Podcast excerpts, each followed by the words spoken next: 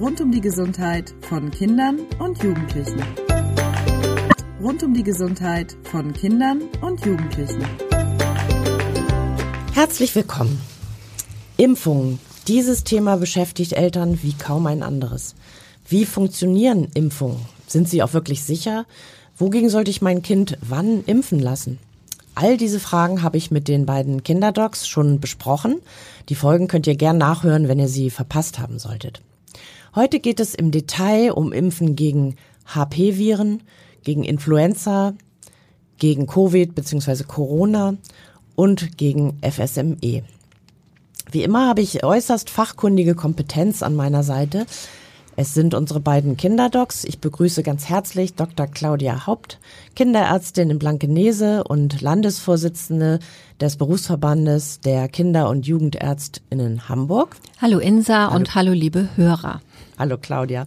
Und ähm, Dr. Charlotte Schulz, Kinder- und Jugendärztin in Hohe Luft hier in Hamburg und Sprecherin des Berufsverbandes der Kinder- und Jugendärztinnen.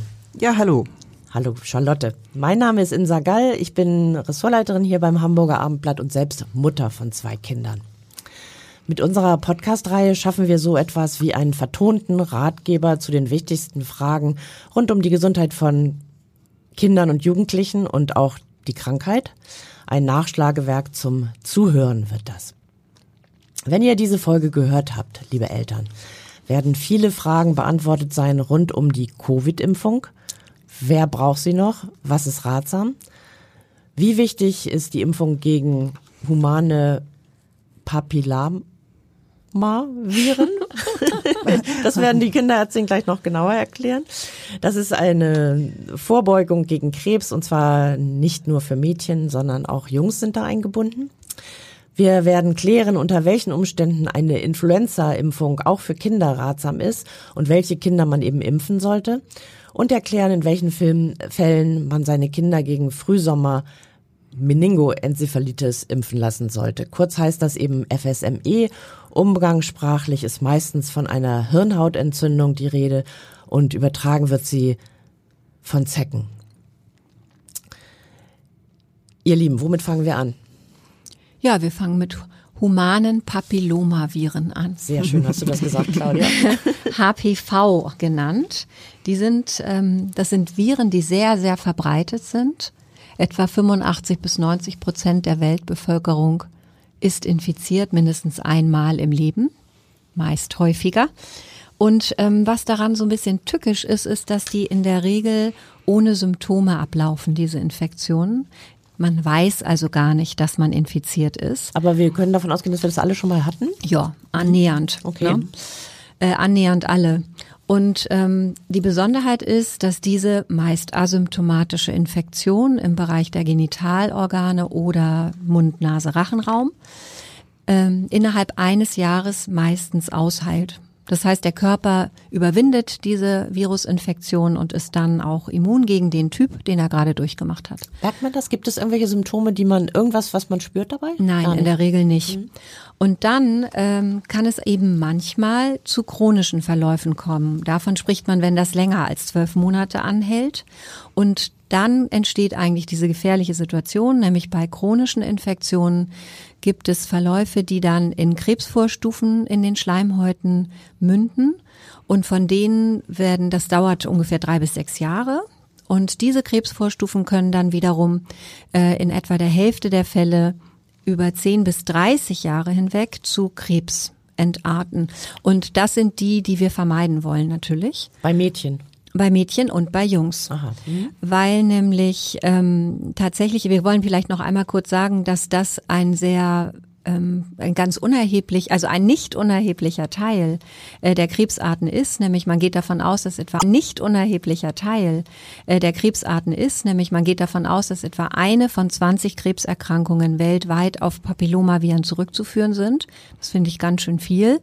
Und wir wissen für Deutschland, dass etwa 6250 Frauen und ungefähr 1600 Männer jedes Jahr an HPV-bedingten Krebsarten erkranken ist also nicht belanglos. Und das heißt, dass wir ähm, eine Impfung gegen Krebs haben. Aber Charlotte wollte jetzt auch noch ein paar mehr Fakten dazu liefern. Übertragung der Infektion ähm, erfolgt durch intime Beziehungen mit engem Körperkontakt, also Sexualkontakte. Und dadurch erklärt sich eigentlich auch die Lokalisation dieser HPV-bedingten Krebsarten eben an, den, an der Genitalschleimhaut. Bei den Frauen kann es zu Gebärmutterhalskrebs führen, ähm, Krebs ähm, auch am Anus, an der Scheide, an den Schamlippen, bei den Männern am Penis. Ähm, es kann in der Mundhöhle, im Rachenraum und am Kehlkopf auftreten. Und ähm, außerdem können diese HPV-Viren ähm, auch noch etwas anderes verursachen, ähm, was auch sehr unangenehm ist. Das sind sogenannte Genitalwarzen, ähm, Feigwarzen, Kondylome genannt. Der Anteil dieser Kondylome ist eigentlich zu 100 Prozent auf eigentlich sind 100 Prozent dieser Kondylome oder Genitalwarzen auf diese HPV-Infektion zurückzuführen. Die sind wirklich schlecht behandelbar und unglaublich lästig ähm, so dass auch hier, wenn wir jetzt über die Impfung sprechen wollen, ähm, äh, das natürlich total super ist, dass wir also nicht nur diese Krebsstufen oder Krebsformen ähm, verhindern können, sondern auch diese ähm, Genitalwarzen. Gibt's ja noch nicht so ewig, also gibt es seit einer Weile jetzt, aber noch nicht früher. Und man fragt sich jetzt, was hat das Ganze mit Kindern und Jugendlichen zu tun? Wichtig ist, ähm, dass wir hier einsetzen, wenn wir sagen, wir wollen durch diese Impfung die Infektion und dadurch letztendlich den Krebs verhindern, müssen wir ja einsetzen vor den ersten Sexualkontakten. Und deswegen ist es so wichtig, frühzeitig einzusetzen. Ja, damit sind wir bei diesem Claudia. Impfung gegen Krebs. Genau. Das ist ja was, was es noch nie gegeben hat, wie du schon sagst. Mhm. Also was ganz äh, Revolutionäres ein eigentlich. Ein Wahnsinnserfolg, ne? Ein Wahnsinnserfolg, genau. Wird es ja vielleicht künftig auch noch äh, vermehrt geben, ne? ja. wenn man so die Forschung beobachtet. Aber genau, jetzt, es hm? gibt es gibt noch andere Ansätze, weil es auch noch andere Krebsarten gibt, bei denen wir die Viren kennen, die die begünstigen oder sogar auslösen. Ähm, ja, das ist sehr wirksam. Man kann sagen, was den Gebärmutterhalskrebs angeht, der ja immerhin der zweithäufigste solide Tumor bei der Frau ist. Ähm, eine Schutzwirkung von ungefähr 94 Prozent erzielt werden kann, wenn man diese Hochrisikotypen impft oder gegen diese Hochrisikotypen. Und wie Charlotte schon angedeutet hat, macht es aufgrund dieser sehr hohen, wir nennen es jetzt mal Durchseuchungsrate in der Bevölkerung natürlich nur Sinn, ähm, um die chronische Infektion zu vermeiden, muss ich die Infektion vermeiden.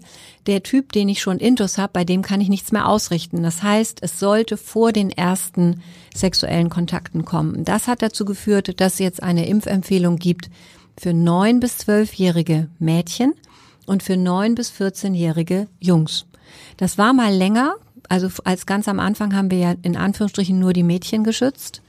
Und da waren es die ähm, 12- bis 17-jährigen Mädchen und dann hat man gemerkt, Mist, da rutschen uns ähm, doch einige durch, bei denen dann eigentlich schon was geschehen ist vorher. Vor allen Dingen, weil Menschen ja auch mal Dinge versemmeln und dann später dran sind. Und darum sind diese Zeitfenster so früh gewählt. Dabei hat man dann auch festgestellt in den großen Untersuchungen, dass frühe Impfungen, also bereits mit neun oder zehn Jahren, sogar noch günstiger sind für die Immunantwort. Also nicht, dass die schlechter darauf reagieren, sondern sogar besser. Und junge Kinder und Jugendliche müssen auch weniger Impfungen haben, um den gleichen Impferfolg zu erzielen. Alle, die vor 14 ihre Impfserie machen, brauchen nur zwei Impfungen und die danach brauchen drei. Das ist also auch ein eine Frage Grund. mal äh, Aber für die, die was versemmeln. Ja. Hätte man jetzt diesen Termin verpasst für seine Kinder, denn in dem Alter hat man das ja selber mhm. im Grunde noch die Verantwortung auch als Eltern, um die ähm, zu dieser Impfung zu bringen. Äh, wenn man das jetzt verpasst hat und die sind schon 14, 15 oder so, ist das dann trotzdem noch sinnvoll oder ist dann eigentlich alles? Ja, auf jeden ja, Fall. Ganz auf sicher. Auf jeden Fall, genau. Und man sollte es auch dann noch nachholen. Ähm, bis zum 18. Geburtstag ist das etwas, was von den Krankenkassen eben auch bezahlt wird. Genau. Und, und äh, da, da muss ich noch rein. Äh, sogar ist es so, dass viele Krankenkassen auch darüber hinaus auf Kulanz, auf Antrag das noch erlauben weil, äh, weil nämlich, wenn zum Beispiel jetzt jemand mit 17 oder 18 noch gar nicht so viele sexuelle Kontakte hatte, dann äh, kann sich das für den ja trotzdem den Chance, oder die trotzdem noch lohnen. bekommen hat dann genau. eben total äh, gering, ne? Claudia? Ja, genau. Und äh, und deswegen ähm, würden wir sagen, auch wenn sie älter sind, die Kinder und Jugendlichen, und die waren jetzt nicht so wahnsinnig, äh, hatten nicht so viele Sexualpartner, auf jeden Fall noch nachholen. Mhm. Charlotte? nur noch mal so, weil du sagtest, die Impfung gibt es ja schon länger oder am Anfang eben nur für die Mädchen, um noch mal da ganz konkret zu sagen, es gibt die Impfung seit 2007. Also wir haben sie nun wirklich viele, viele Jahre im Einsatz. Es sind über 270 Millionen verimpfte Dosen. Wir haben also viel wissen über die Wirksamkeit, aber auch über die Sicherheit, weil das auch immer wieder ein Punkt ist. Da geistert immer noch was irgendwie durch die Foren und ähm, dass das ähm, Impfungen sind, die auch schwere Nebenwirkungen haben, wollen wir auch noch mal sehr für diese Impfung werben und ist uns das auch so wichtig, das hier in diesem Podcast anzusprechen, weil wir im Moment ehrlich gesagt noch sehr ähm, niedrige Durchimpfungsraten haben. Wir haben etwa 50 Prozent der Mädchen und nur 25 Prozent der Jungen geschützt. Oha. Und Dabei ist, ist das ja eigentlich wirklich ein total sicheres Mittel, um sich gegen Krebs zu schützen. Äh, das ist total genial. Mhm. Ja, und deswegen wollen wir da jetzt auch nochmal eindrücklich für werben ja. und hoffen, dass wir da einige noch erreichen, die vielleicht sagen, oh Mensch, ja. Und früher haben wir ja, da gab es ja diesen diesen Mythos sozusagen, dass man irgendwie erst da mal seine Menstruation gehabt haben muss, damit man damit loslegen kann. Das ist eben total vom Tisch. Und es gab äh, irgendwie die Vorstellung, Jungs würden nur geimpft, um die Mädchen zu schützen, nur in Anführungsstrichen. Das ist auch vom Tisch, seit wir wissen, dass ja Peniskarzinome, Analkarzinome und ich glaube, du hattest es vorhin auch schon angesprochen, Charlotte, auch am oberen Ende, wo wir Schleimhäute haben am Verdauungstrakt, ne? Also Nase, Mund, Rachen, zum Beispiel Kehlkopfkrebs, ein schreckliches schrecklicher Krebs, der ist ja überhaupt nicht damen- oder mädchenwendig. Und das heißt, wir schützen auch die Jungs gegen Krebs und das ist wichtig, dass wir das auch entsprechend transportieren. Okay, das ist schon mal das erste Learning hier. Mhm. Ja, weiter geht's äh, mit der FSME-Impfung. Sag genau. doch nochmal genau, Charlotte, was das bedeutet. Ja, FSME steht für Frühsommer Meningoenzephalitis. Das genau. hatte ich vorhin gar nicht so schlecht gesagt. Möchte ich. Nein, das, das hast du sehr gut gesagt. Völlig schlüssig, fehlerfrei. Und äh, genau, wir sind darauf ja schon mal gestoßen, als wir über die Zecken gesprochen haben. Das ist die ähm, neben der Borreliose die zweite in Deutschland irgendwie bedeutsame Erkrankung, die durch Zecken übertragen wird. Und zwar die gefährlichere, oder? Ähm, das kann man so eigentlich nicht sagen. Es sind zwei völlig verschiedene Paar Schuhe. Wichtig ist einfach vielleicht die Borrelien, da können wir nicht vor schützen, da können wir ja nicht impfen, da können wir aber sehr gut behandeln. Und hier ist es genau andersrum. Äh, wir können, wir haben eine Impfung, wir können das also, wir können präventiv was tun.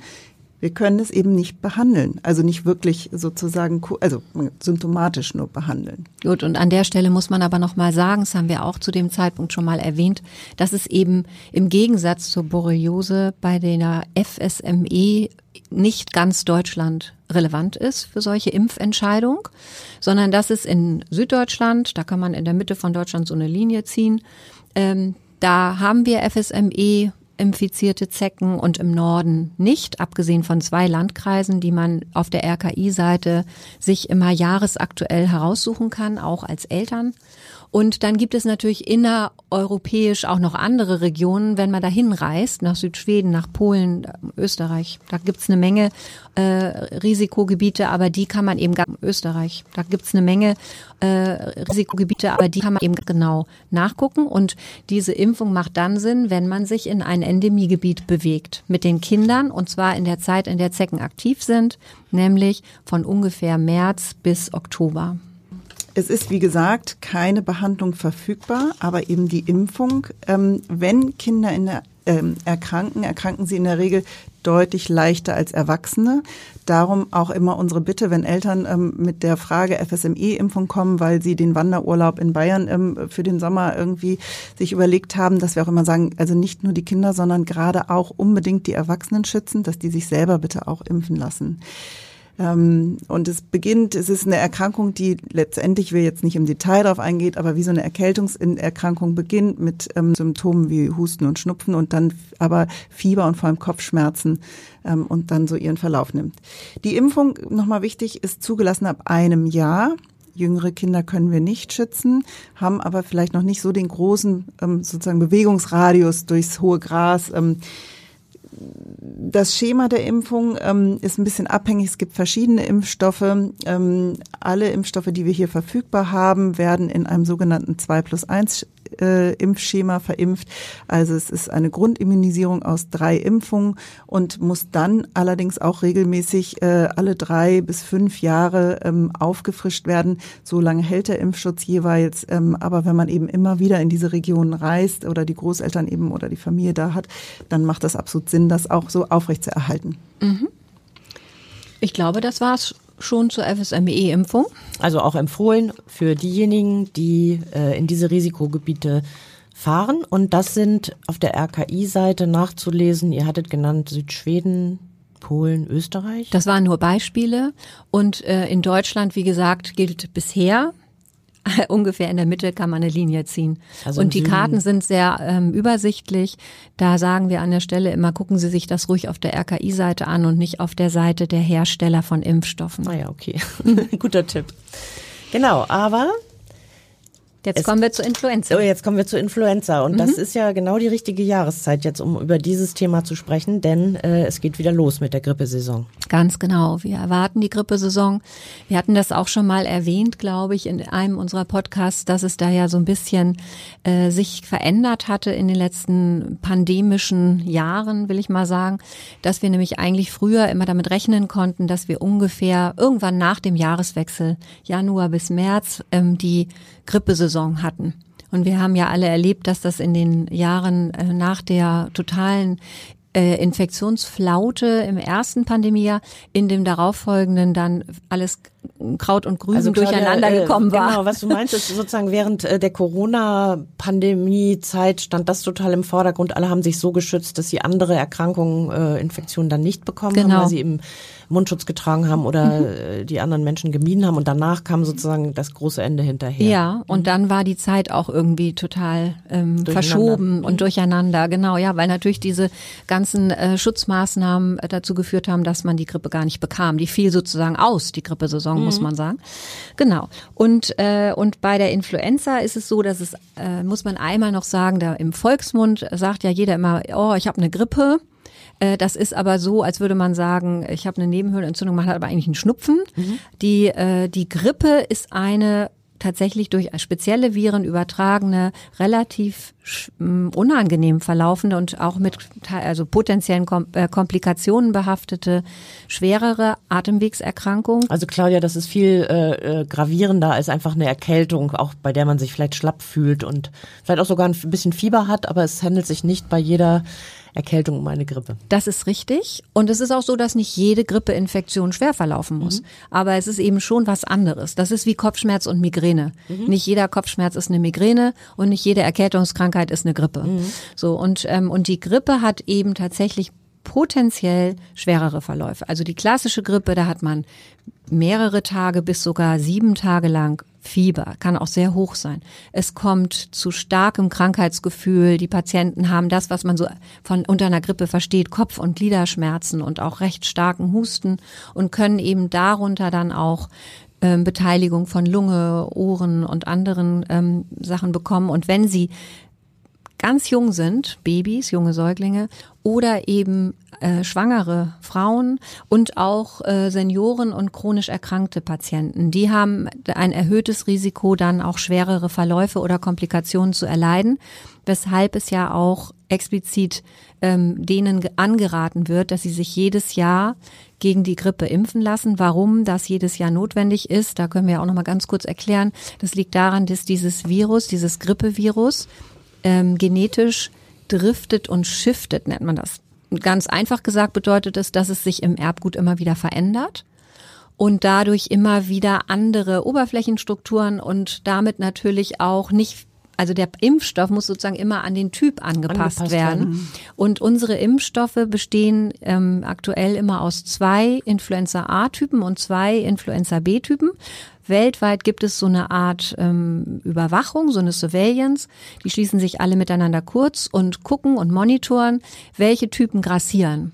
Und da guckt man erstaunlicherweise auf Australien, habe ich gehört. Genau, man guckt nach Süden, weil die Südhalbkugel vor uns dran ist. Und da, ich weiß nicht, ähm, wollen wir darüber auch noch mal kurz was erzählen? Ja, naja, das ist für uns Was ist die Prognose? Ich glaube, aus, der, aus dem, was in Australien und in anderen Teilen der Südhalbkugel äh, ähm, unterwegs ist und wie schwer das ist, kann man so ein bisschen eine Ahnung kriegen, so wie so eine Art Hervor Vorhersage, wie es bei uns dann kommen wird. Stimmt so das, Charlotte? Ist, ja, so ist das oder so ist das in den vergangenen Jahren häufig gewesen. Es ist natürlich kein äh, Garantie, also man hat da nicht die Garantie, dass es genau so kommt, aber wir haben die Möglichkeit, uns ein bisschen vorzubereiten. Das gilt ja vor allem dann, wenn wir sehen, dass es eben, ähm, also aktuell für dieses Jahr kann man sagen, ähm, dass in Australien ähm, es sehr viele Grippeinfektionen gab und vor allem eben Kinder und Jugendliche auch betroffen und auch zum Teil schwer betroffen waren. Ach, das ist jetzt so der aktuelle das, Stand, das sozusagen das, die Nachricht aus Australien. Dort Verstehe. gewesen ist. Mhm. Und das sollte eigentlich anders dazu sein, dass wir einfach ähm,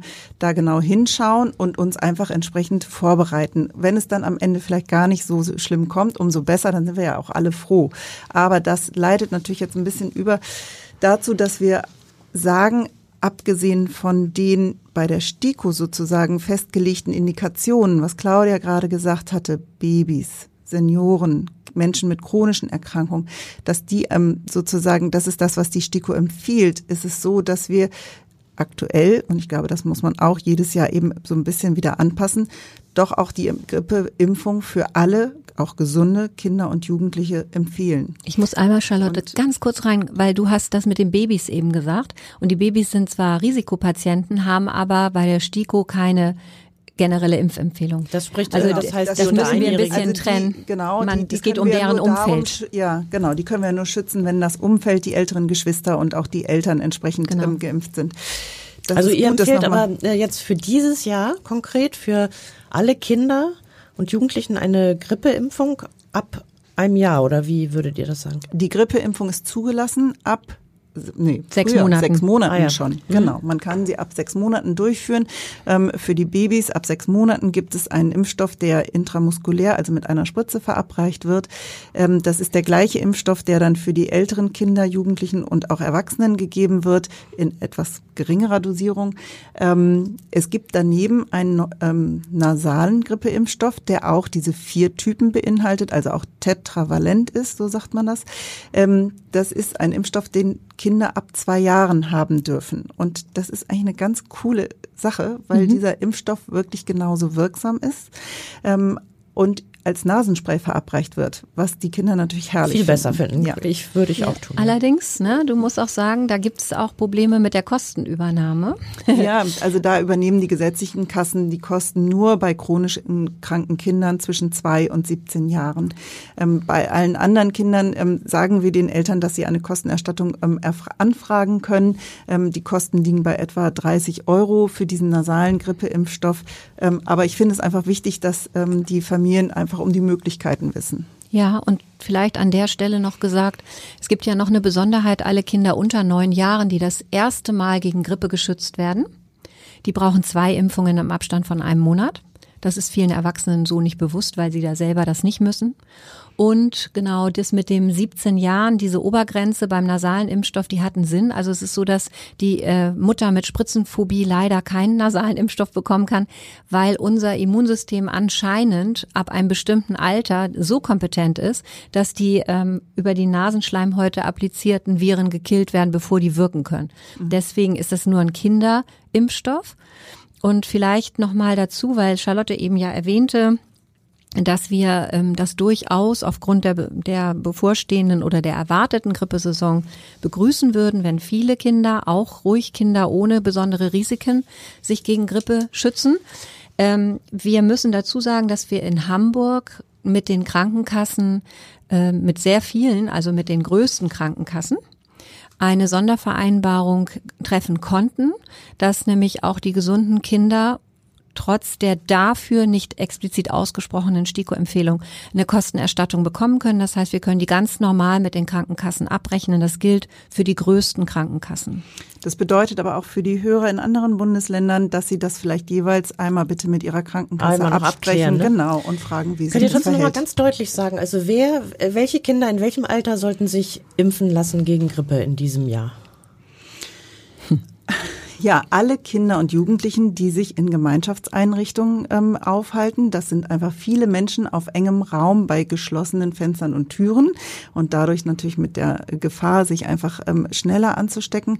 Ähm, auch vor allem diejenigen, die Säuglinge zu Hause haben oder ähm, schwangere Menschen, schwangere, genau, schwangere Mamis ähm, oder Menschen mit ähm, schweren Erkrankungen ähm, oder ähm, ja, also auch die Großeltern vielleicht im Haus, die mitbeteiligt sind. Oder enge Kontakte, dass die Großeltern mit eingebunden sind in die Versorgung. Genau, aber letztendlich steht diese Impfung auch allen anderen zur Verfügung, die jetzt zwischen, sag mal, vier und äh, jetzt so als Beispiel genommen irgendwie ein gesundes Kita-Kind oder Schulkind ohne Baby zu Hause und ohne schwangere Mutter und ohne Großeltern, ähm, denen steht es auch zur Verfügung und, und wir würden es wirklich begrüßen, wenn sich viele dieses Jahr impfen lassen. Okay, das ist ja ein dringender äh, Appell dann und das gilt dann ab dem Alter von einem halben Jahr oder? Das kann man, finde ich, so nicht sagen. Also die ganz mhm. Lüttenbabys würde ich immer versuchen, über ihre Familien zu schützen, mhm. weil die auch meistens mit sechs Monaten nicht in die Krippe kommen, mhm. äh, also zu Hause ganz gut ähm, geschützt sind. Und ähm, wenn aber ein Kind äh, mit einem Jahr in die Krippe gekommen ist, dann ja, dann wäre es eigentlich auch schon ein Kind, bei dem man das in Erwägung ziehen kann und ansonsten dann ab zwei. Sehr schön. Von Corona hat man ja eine Weile ganz, ganz viel gehört und dann jetzt auch eine Weile ganz, ganz wenig. Das ist ja fast so ein bisschen aus dem kollektiven äh, äh, Bewusstsein raus, aber kommt jetzt wieder zurück. Denn mhm. man hört jetzt wieder vermehrt auch so in der Bekanntschaft, in der, in den Firmen und so weiter von Corona-Fällen, die äh, zumeist nicht mehr so dramatisch sind, wie es einmal war, weil ja alle auch äh, teilweise schon auch erkrankt waren oder eben vielfach geimpft sind. Ähm, wie ist es denn mit den Kindern? Sollten die sich jetzt impfen lassen, nochmal gegen Corona? Mhm. Also ja, wir haben, also die aktuelle Situation ist schon so, dass wir sehr viel Corona-Infektionen wieder bei den Kindern und Jugendlichen haben. Das wird offiziell nicht so registriert, weil es nicht mehr diese Zahlen so erfasst werden. Es wird nicht mehr offiziell getestet über. Also die Zahlen gehen auch bei den Kindern hoch. Ja, ja definitiv. Ja. Mhm. In welchem aber, Maße? Oder habt ihr da, ich meine, es gibt keine äh, verlässlichen Zahlen, genau. aber ein Gefühl? Nee, das ist mhm. einfach so, dass wir das jeden Tag mehrfach jetzt hören. Ja, in also in den Praxen merkt man das. Ja. Mhm. ja. Aber es ist genau so, wie wir es die ganze Zeit während der Pandemie ja schon auch beobachten konnten, dass die Kinder und Jugendlichen ja zum Glück nicht schwer erkranken. Ähm, und so ist das auch jetzt, dass das eben als ja, grippaler Infekt ähm, durchgemacht wird und uns dann so berichtet und erzählt wird. Und weil es sich so verhält, dass das ja Gott sei Dank bei den Kindern und Jugendlichen in der Regel eine ähm, gar keine schwere Infektion ist, ähm, gibt es auch keine STIKO-Empfehlung für gesunde Kinder und Jugendliche. Das stimmt. Also tatsächlich ist es so, dass solange wir die jetzt grassierenden Varianten haben, die eben nicht so bedenklich sind für Kinder, gibt es eine STIKO-Empfehlung nur für chronisch kranke Kinder. Und chronisch krank meint jetzt auch nicht, dass einer einen Heuschnupfen hat sondern da sind dann schon Kinder gemeint, die ähm, entweder einen genetischen Defekt haben oder eine schwerere Herz- oder Lungenerkrankung, also schon Kinder mit ernstzunehmenden chronischen Erkrankungen. Für die haben wir diese STIKO-Empfehlung und denen würden wir das auch ans Herz legen, dass sie das in Erwägung ziehen. Es gibt dann noch den äh, Hinweis, dass die letzte bekannte entweder Impfung oder die ist ja bekannte oder Infektion wenigstens sechs Monate Abstand haben sollte zur Impfung. Und, ähm, und es gibt noch ein bisschen auch ein kleines Problem bei der Organisation der Impfungen. Ja, das, wollte ich vielleicht fragen. Wie ist denn hm? das, äh, wenn ich jetzt mein Kind impfen äh, lassen möchte, gehe ich da einfach zur Kinderärztin, mache einen Termin und dann geht's los mit der Impfung? Das wird nicht klappen bei den aller, allermeisten Kolleginnen und Kollegen, weil wir leider trotz ähm, sehr, sehr, ähm, ja, sagen wir mal, hartnäckiger Bitten und Nachfragen es nicht äh, hinbekommen haben, dass wir einer Impfungen bekommen. Einzelimpfungen, dann wäre das integrierbar in den normalen Praxisbetrieb.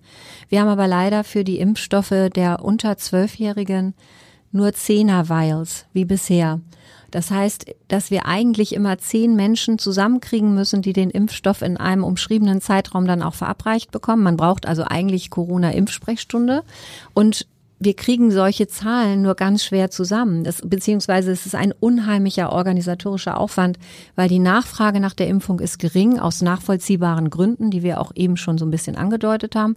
Und dann, selbst wenn man jetzt seine ähm, besonders äh, gefährdeten Patienten anschreibt, dann ist es sehr unterschiedlich, was dann passiert. Ja, also manche sagen, wir haben es doch gerade erst gehabt oder ja, hätten wir gern gemacht, aber gestern habe ich meinen Sohn positiv getestet. Ne? Das ist jetzt in der jetzigen Situation mhm. auch relativ häufig.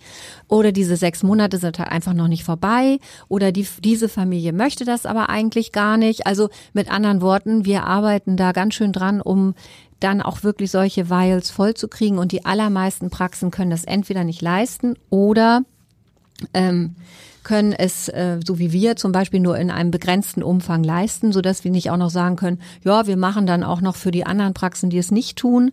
Das wird also jetzt für die nächsten Monate eine kleine Aufgabe werden. Und wenn ich jetzt ein ähm, Kind habe mit einer chronischen Erkrankung und möchte das impfen lassen, was würde ich dann tun? Ja, beim eigenen Kinderarzt, Kinderärztin nachfragen und äh, wir werden versuchen, in der Hamburger Kinderärztinnenschaft sozusagen äh, irgendwelche ähm, Strukturen zu schaffen, in denen man sich dann orientieren kann.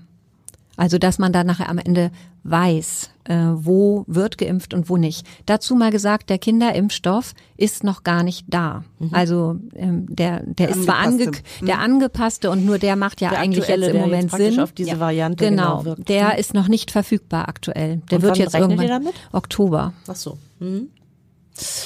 Okay, das war ja wahnsinnig viel Impact. Ich habe jetzt hier eine ganze Menge mitgenommen und ähm, überleg mal, also eine klare Empfehlung, sich gegen diese HP-Viren impfen zu lassen. Definitiv. Jungs wie Mädchen in einem bestimmten Zeitfenster, falls man das verpasst, dann aber auch unbedingt noch hinterher. Hilft und beugt Krebs vor. Also das sollte wirklich, glaube ich, jeder äh, tun. Dann für die Frühsommer-Meningoenzephalitis, das geht mir jetzt total flüssig. Super. FSME kurz. Äh, wer in diese Risikogebiete fährt, sollte überlegen, seine Kinder, sollte sich impfen lassen und seine Kinder auch mitimpfen lassen, weil das kann eben eine umgangssprachlich Hirnhautentzündung auslösen, wenn man da mit Zecken in Kontakt kommt. Bei Influenza auch äh, eine klare Empfehlung, bitte lasst euch impfen. Es könnte sein, dass diese Grippewelle in diesem Jahr äh, stark ausgeprägt. Gilt das nur für Kinder mit Vorerkrankungen? Ja, super so, zusammengefasst. Perfekt. Super. Dann bedanke ich mich bei euch beiden ganz herzlich. Bis danke, zum nächsten Mal. Danke auch an dich, ja. Insa. Bis dann. Weitere Podcasts finden Sie unter abendblatt.de slash podcast.